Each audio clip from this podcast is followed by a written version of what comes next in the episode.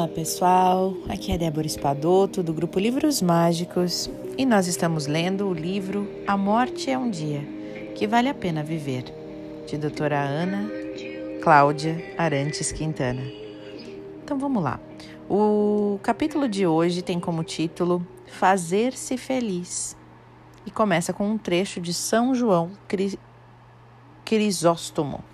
Ninguém pode nos fazer infelizes, apenas nós mesmos.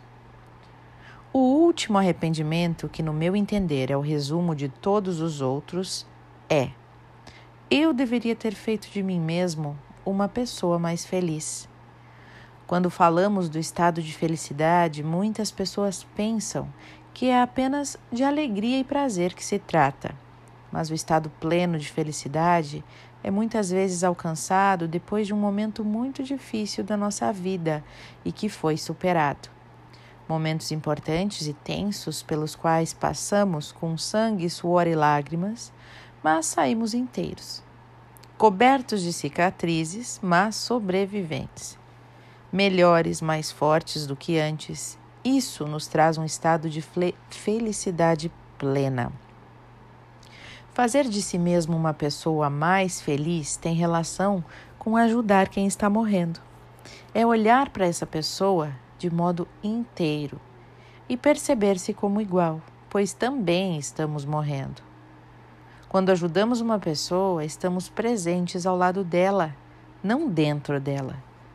Só quando quando só conseguimos estar no, no nosso sofrimento, usamos aquela pessoa para nos realizarmos. E é cruel isso que eu estou dizendo, mas é muito verdadeiro. Tome cuidado se você cuida de alguém para ser alguém, usando aquela pessoa para dar sentido à sua escolha.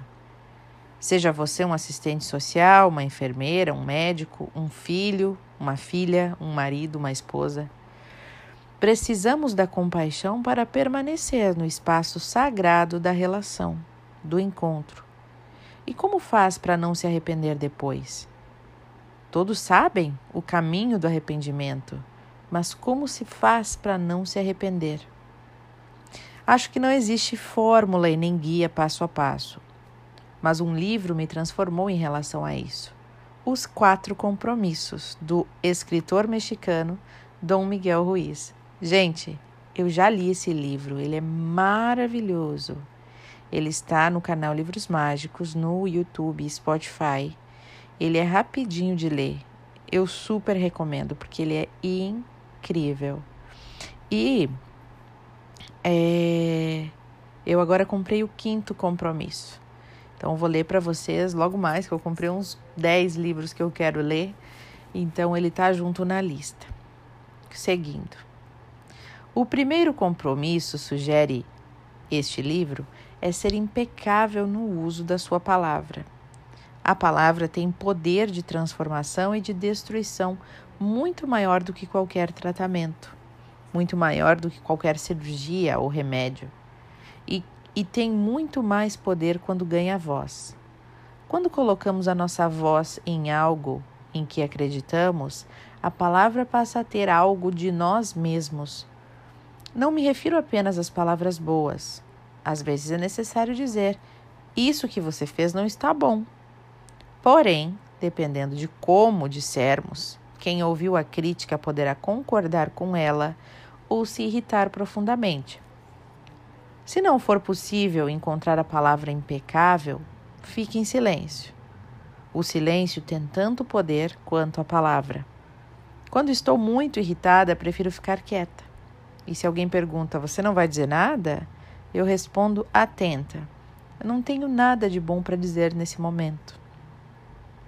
Posso garantir que não há como vencer um silêncio desse tamanho. É um silêncio cheio de palavras que não devem ser ditas, que ninguém quer dizer, que ninguém quer ouvir. É um extintor de incêndio mais apropriado para esse tipo de fogo. Para apagar o fogo na floresta é preciso água. Fogo de eletricidade pede espuma e fogo de palavras exige silêncio. O segundo compromisso: não tire conclusões. Encontro você na rua e não cumprimento. Você pode pensar: ah, ela não me cumprimentou. Será que eu falei alguma coisa que não devia ter dito no nosso último encontro? As maiores brigas começam com as palavras. Ah, eu achei que você, eu pensei que você, né? Essa rede de conclusões exclui os demais personagens da história, ao mesmo tempo que nos envolve e sufoca. As pessoas à nossa volta tornam-se simples personagens de histórias malucas que nós construímos na nossa mente, tantas vezes perversa. O caminho mais simples seria dizer assim: Ana, por que é que você não me cumprimentou ontem? E eu posso dar uma resposta impensável para uma mente perversa. Olhe, desculpe, eu estava tão distraída, tão atrasada, não vi você. Tudo pode ser mais simples do que imaginamos. O terceiro compromisso é não leve nada para o lado pessoal. Isso é bem difícil. Uma pessoa com baixa autoestima acredita que todos a acham péssima. Os outros estão simplesmente vivendo a própria vida, mas ela imagina que só se ocupam em pensar que ela não é importante. A baixa autoestima é um jeito torto de ser egocêntrico. Não, som, não somos tão especiais a ponto de todos pensarem que não somos bons o suficiente. O mundo está girando em torno de nosso umbigo. Digo, o mundo não está girando em torno do nosso umbigo ou apesar dele. O contrário também é verdadeiro. Receber elogios não deve ser levado para o pessoal. Se alguém nos acha importantes e interessantes, isso não necessariamente tem a ver conosco. Tem a ver com aquela chave que temos e que abre a porta de bem-estar da pessoa que elogia. Simples assim, de novo. Tirar conclusões e levar qualquer coisa, boa ou ruim, para o lado pessoal faz com que muitas vezes tomemos decisões erradas que nos levarão ao arrependimento. Fazer o seu melhor, esse é o quarto compromisso. Às vezes o nosso melhor é estar de mau humor, não sair de casa, ficar zangados. Com meus filhos, com meus amigos, com meu amor, se eu tenho um dia difícil, eu chego em casa e aviso: hoje não estou bem. Misteriosamente, a louça surge lavada, meu café fica pronto, aparece um chá, alguém põe minha música favorita para tocar, ganho sorrisos, carinhos. É mágico perceber como estamos e avisar o outro. Há alguns anos eu concordei, eu coordenei uma equipe de assistência domiciliar. Propus uma rotina diferente. Quando as pessoas chegavam ao trabalho, tinham de escolher um sinal que mostrasse como se sentiam naquele dia. Esse sinal era colocado no crachá ou no mural de avisos internos, que tinha o nome de todos os funcionários. Era um código de cores: verde, amarelo ou vermelho. O vermelho o vermelho era para quando estava tudo bem. O amarelo para o estado mais ou menos. Desculpa, gente, o verde era para quando estava tudo bem, o amarelo para o estado mais ou menos e o vermelho era para o dia em que o mar não estava para peixe, né? Sou de um bom humor insuportável. Eu sou de um bom humor insuportável, ela diz, mas também tenho meus dias difíceis. Quando eu escolhi o vermelho, eu sabia que aquele gesto simples podia fazer com que o meu dia transcorresse de um jeito diferente. Alguém passava pela minha mesa, sorria timidamente e podia dizer: Queria falar uma coisa com você, mas talvez amanhã seja melhor. Apareciam bilhetinhos carinhosos, um café, um chá, meus sor meios sorrisos, acenos à distância. Era mágico. E podíamos mudar os sinais ao longo do dia. Não era preciso co condenar a um desfecho ruim um dia que começou ruim e era muito raro alguém passar o dia inteiro com a carinha vermelha. Quando eu escolhia o sinal vermelho, eu assumia que o motivo era meu. Fazer o seu melhor quando eu escolhia. Desculpa, fazer o seu melhor é prestar atenção a quão bem estamos, para assim poder fazer o melhor. Quando estamos muito mal, melhor não fazer, se calar ou avisar que não estamos bem. Entender que tudo o que fizemos, certo ou errado, fizemos tentando acertar. É algo que melhora a nossa vida e o final dela. Estávamos dando o nosso melhor. Hoje podemos pensar que poderíamos ter feito diferente, ter seguido outro caminho, mas naquele momento demos o nosso melhor.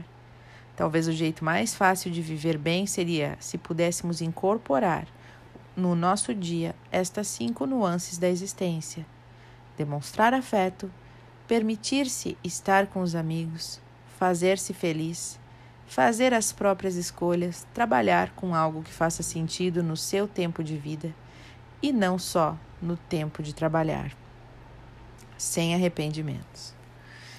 Que legal, né, gente? Que bom que ela falou ali sobre os quatro compromissos, porque eu simplesmente amo esse livro e ele traz todos os detalhes, assim. Por exemplo, essa de não levar para o pessoal é algo tão difícil, mas que tendo ele explicando assim o livro, ele vai nos mostrando um jeito tão mágico assim de, de encarar as situações, olhar para as situações. É realmente muito bom esse livro, né? Um, eu recomendo muito para quem estiver lendo, ler esse depois, ouvir depois, porque ele realmente é muito bom. E aqui o nosso livro encerra com. É, o nosso áudio encerra com uma, uma passagem da Rabindranath Tagore. Esse é o um nome bem difícil. E diz assim: Já posso partir, que meus irmãos se despeçam de mim. Saudações a todos vocês. Começo a minha partida.